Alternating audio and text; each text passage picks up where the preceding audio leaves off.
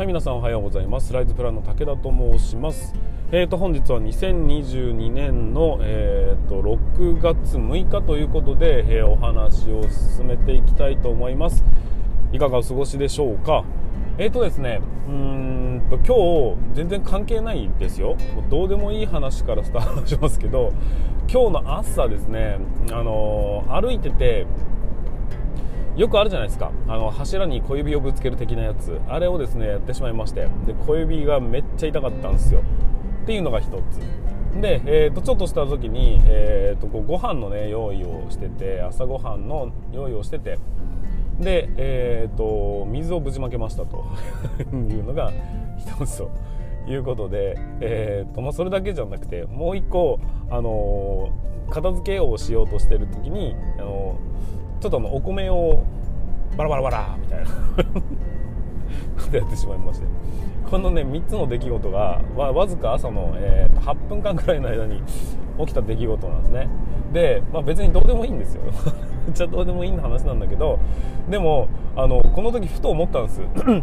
この時に、あのー、いろんな考えをする人がいるじゃないですか。ここまで何か集中してくるとあれ今日なんか嫌なことが起きるんじゃないかな。っていう風に感じる人もいると思いますよね。だけど僕はどう考えたのかというとあやった今日1日分の損のを全部使ってやったってまあ思ったんですよね。多分ねここが僕のあの強さなんじゃないかなって思ったんです。何の話をしてるのってね。あの何て言うんでしょう。何でもかんでも前向きなんですよ。基本的に。だからもう小指が痛いってなったらあの多分あのなて言うかな。お客さんだとかとお話しする時にあのもしかしたら失敗するはずの運の悪さみたいなものを今ここで使うことができたということはあこれ絶対うまくいくじゃんみたいな感じに、えー、捉えてしまうタイプの、えーと、あっけらかんとした人間でございますと いう話をしたかったんです、まあ、だから物事ってねあの捉え方によって良くも悪くもなるっていうのは、まあ、ひたすら僕はあの動画でも言い続けているんですけどただ声が 声がでかくてうるさいやつっていうのはそれ明るい人のことを言ってるんでしょっていう、まあ、捉え方の差なんです。何もかも捉え方の差によって、えーと、長時間労働っていうのは辛いっていう風に感じるのも結局それはプラスに捉えることができてないからだよねっていうのをまあそうだなへりくつだの、えー、そうだなえっ、ー、と論議論のすり替えだのっていう、まあ、コメント痛そうなコメントね 非常にいただいてるんですけどそんな言葉すら僕にはですね、えー、プラスに捉えることができるというそうだな特技かな？まあ多分青なんです。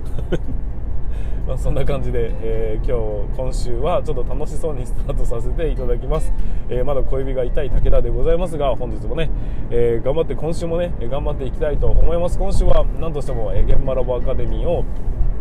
えの告知の動画を出すというところとあとは、えーと、コアエンジニアモデルという僕の推奨する人員配置の、えー、働き方改革の、えー、本丸部分につきまして少しね皆さんにお届けできればなって思ったりはしておりますというところでございます。はいということで、えー、今週もねいろいろあると思いますが頑張っていきましょう。それでは今日も進めていきます。武田の作業日報。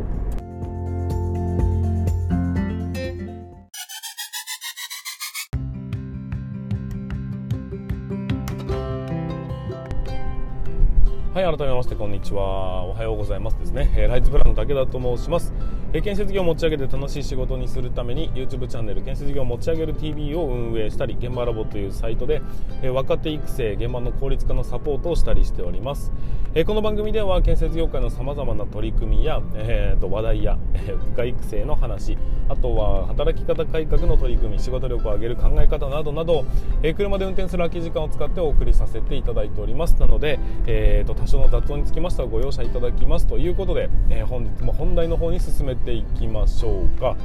えーと、本日の本題は何かというと言葉遣いを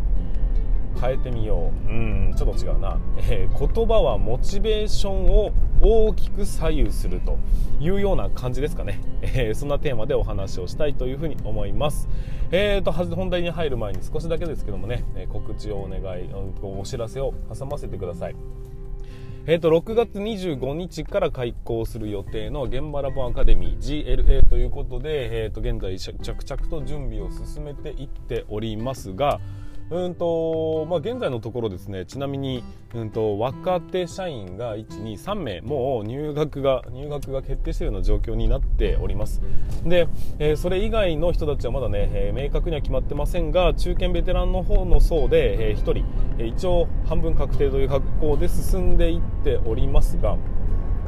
えー、とまだね実はね開講はしてないんですけども、えー、他の、ま、サービスの方からこっちに誘導した部分もありますんで、えー、とそれ以外の部分についてはまだ空いてますんでね、えー、まだオープンはしてないですよ、えーと、多分今週の中過ぎぐらいにオープンしていくと思いますが、えー、皆さん楽しみにお待ちいただければと思います、えー、たくさんの人がね、えー、いろんたくさんの世代の人、えー、たくさんの地域の人たちが、え一堂に会して、えコミュニティコミュニケーションを取る場ということでお話をちゃうと、えコミュニティを作ってでなおかつそれぞれが、えそれぞれの目的で学ぶこともできるというそういう感じのね、え新しい取り組みをさせていただきたいというふうに思っております、まあ、うまくいくかどうか分かりませんが、えー、ぜひね皆さんのご協力をお願いいたします。はいそれでは本題の方に入っていきましょう。えーと言葉はモチベーションを大きく左右いたしますというような感じなんですけども昔からねえーと、世界の人間を動かしてきた最も大きな武器は何なのかそれは言葉だとうんというふうに言われているぐらい言葉っていうのはねものすごい大きな力を持っております。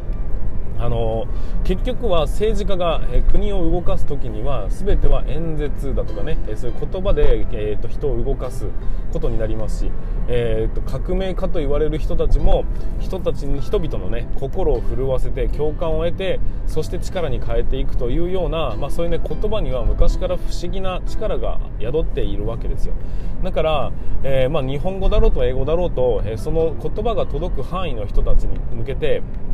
この言葉というものをないがしろにする人というのはやっぱり、えーと、リーダーとしてはねなかなか難しいんじゃないかなっていうふに感じたりしております。ま昔ながらの話でいくとあの後輩は我慢すべき、えーと、先輩は何やってもいいみたいなそういう風潮っていうのはありますよねあの先輩は後輩に対してむちゃくちゃなことを言ったって許されるというそういうような、まあ、風潮がありました、うん、特に体育会系はそういう感じがあったと思うんですがえ、建設業界はですねわりかしその色が、えー、濃く残っているような気もします。まあそんな昔ほどじゃないですし僕が入社した時にはそこまでひどいものはないんですけどもそれでもやっぱり、えーと、上の人たちの層はねえーと、人間同士敬われるべきというよりは、えーと、なていうの？先輩は神様である的な、発想というなんかちょっと何か言ったらお前らが反応しろよというお前ら何何を年下のくせにみたいな、まあ、そういう感じの、ね、風潮というのは、まあ、残ってるなというふうに感じる部分はございます、まあ、だけども、えー、それはね随分と改善はしてきてるとは思うんですよ。でね、えー、僕が今からお話しする内容っていうのは、まあ、実話ベースの話になるんですけども、えー、ちょっとね例を出しながら言葉の持つ力っていうのはすごいよと。人間のモチベーションなんて所詮言葉一つでだいぶ変わると思いますよという、えー、お話になるんです。言葉をちょっと変えるだけで、え相手が気持ちよく動けるのかそれともあの苛立ちながらでもいやいややらなければいけないと感じるのか、まあ、それによって働き具合も全然違ってきますよね、えずっと不満たらたらでやるよりは、え、よし頑張るぞって言ってやるのと、え、どっちがいいですか？って言ったら当然ねやる気をみなぎらせてもらった方がいいに決まってるわけですよ。まだからこそ言葉遣いというものにはものすごく大切にしなければいけないものってあるよねっていうお話になるんです。あの、まあ、中小企業特有なのかどうなのかちょっと僕はね中小企業にしかいたことがないので一概には言えませんが、えー、こんな事例ってありますよねっていう部分のお話になります、えー、まずは上司まずはというか上司側の、えー、気持ちになった時にの話なんですけど、まあ、僕はね部下としてそれを見ていたんですが、えーと上司が一つね物件を受注したと。でこれを誰かに、えーと、お願いしようというふうにこう人員を配置しなければいけないという場面になった時、えー、その工事がですね工期があまりに少ない。そして、請負金額予算というものもあまりに少ないということで、えーと、ちょっとまあいわゆる外れくじというようなね と物件がたまに出現します。たまになのかな。結構な頻度で出現すると思うんですがやっぱりそれをうんとあんまりレベルの、えー、ギリギリのというかね若手に押し付けるとちょっとこれはこれ、え、会社としても不安だよなと。ある程度実力のある人を選定しなければいけないという中からある特定の人を選定することになりその人にちょっとこの現場頼むねということで言わなければいけないんです。ただしその状況も、えー、社員には届いておりますのであの物件誰がやるんだやりたくねえぞという空気が漂っております。ただ、うん、と実際にはもうそんなに人がいないのでそのタイミングで空いてきた人間をぶつけるとなるともうあいつしかいないんだよなという人間が1人浮上していると。でお互いにもう俺しかいないんだよなっていうふうに思ったり相手もね相手も上司側もあいつに頼むしかないんだよなと思ったりしているような状況でそういうのってありますよね。結構、えーと、うーわあれあれだけはやりたくないみたいななんか物件ってありますんか？僕はねそういうのも、まあ、結構クリアはしてきたんですがその時とある上司は、えー、その部下に対してこう言いました。周りを見てくれと。もうお前しか残ってないんだと。だからどんなに抵抗したってお前がやらざるを得ないんだ。頼む。っていう風な指示を出したとしましょう。この時の部下の、えー、モチベーションはどうでしょうか？だよ。結局は馬場くじを引かされただけじゃねえかよ。という風に感じると思いません？だって人数的な問題を引き合いに出されて、えー、周りを見渡した時に自分しかいない。だから仕方がなくお前に頼んでるという話になるんです。裏を返せば本当はお前になんか頼みたくないんだよと言ってるようにも聞こえなくもないですよね。こんなお話の仕方をしたところでモチベーションなんて上がるはずがないというのってなんとなくわかると思いません？だけど多分このね条件の悪い物件というものをうんと自信を持って相手に振るということは失礼なんじゃないかなってもしかしたら思ったのかもしれませんがこれが僕はね言葉の使い方が下手くそだっていうふうに、えー、言っている場面でございます。じゃあそこからね遡ること十数年前ぐらい。同じような、えーと、物件が入ってきたという状況ってあったんですよ。でもその時の、えーと、任命された側の部下はもう何て言うんでしょうね。自信に満ち溢れた格好で、えー、準備を始めることになります。その時上司が言った言葉は何だったのかというと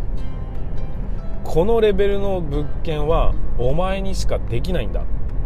なんとか頼む。ね。こういう感じです。大変だと思うんだけども他に見渡した時にこの物件をお前以外にこなせるようなものやつはいないんだと。だから大変だと思うよ思うんだけどでも頼むっていう。なんかこう感覚的には、えーと、お前を頼りにしてるんだと。もう殿下の宝刀を出しましたよと。うちの会社だってこんな物件をお前にあてがうのはすごく忍びないがでもお前以上にこの物件をうまくこなせる人間はいないんだとまで思わせてしまうこの何て言うんでしょうね言われ方。どうでしょうか？ちょっとテンション上がりません？なんかもうしょうがねえなおいってなりません？そういうことなんです。まあね言葉っていうのは、うんと、ちょっと言い方が言い方を変えるだけでも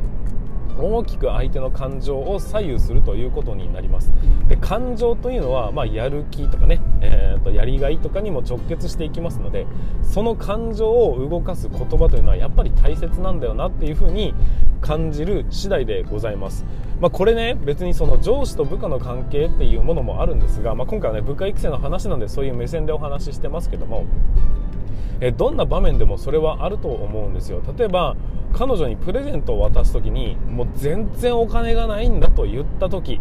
例えば安いものをプレゼントするとするじゃないですか。そしたら、あのー、ごめんお金がなかったからこんなもんしか買えなかったわ。っていう風に渡すのとこれが今俺のできる精一杯の愛情なんだ。っていう風に渡すのとでは受け取り方が全く違うの分かります？なんかもうごめんねなんかゴミみたいなもんあげてみたいな感じの、えー、と相手えー、こんなもんいらないよってつい言ってしまうパターンと精一杯の愛情って言われると安かろうとなんだろうと受け取りたくなるっていうその気持ちってありませんか？そういうふうに、えーと、言葉をないがしろにする人というのはやっぱり、えーと、人間のなんていうのかな、え、感情をないがしろにしているというか、え、自分以外の人間すべて、まあ、どうでもいいと思っているというか、まあ、そこまで思ってないかもしれませんが、え、そのぐらい相手のモチベーションというのはあなたの言葉によってだいぶ変わってるよと。もしかしたら社内の雰囲気があまりよろしくないというんであればそれは上司たるあなたが、えーと、いちいちこう指示を出す時にもうこうやってやるしかねえだろうがっていう風に言うのかこういうやり方が俺は適切だと思うんだ。お前はどう思うみたいな。そういう言い方に変えるとかね。結局やってることも言ってることも同じなんです。同じなんですが相手がどう感じるのかというのを先回りしてイメージした時に一番うんとやる気が出るというかやる気を失わないというか、えー、楽しくなるというかね。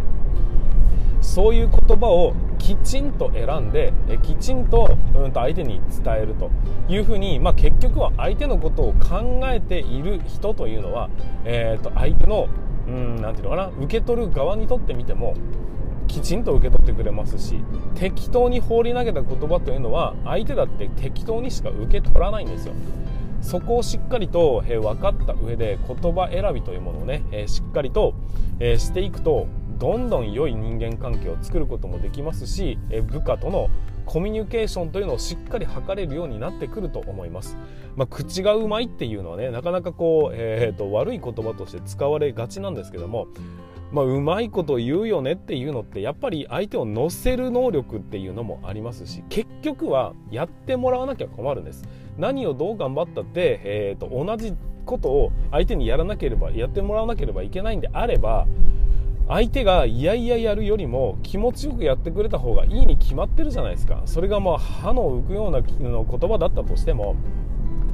きちんと相手がね考えて言葉を選んでくれてるんだっていう気持ちはちゃんと伝わりますよ。そういうもんだと僕は思うんです。だから、えー、言葉というのはね、えー、もっともっと皆さん大切にしなければいけないですしその大切な言葉というのは相手の気持ちを思ったまあ、そうだなプレゼントに近いようなものになりますんで、えー、後輩だから適当な言葉でいいとか、えー、と先輩だから敬う言葉を使うとかじゃなくて人間全てに対してしっかり相手の感情というかね相手がどう考えるのかどう感じるのかどう受け取るのかというところをしっかりと考えながら、えー、生きていってほしいなと、まあ、仕事をしていってほしいなと。そうすると部下育成というかね部下との信頼関係というのは築きやすいと思いますよというお話でございました。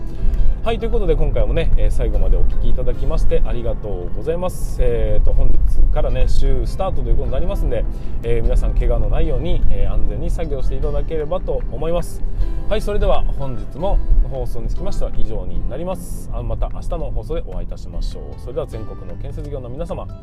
本日もご安全に。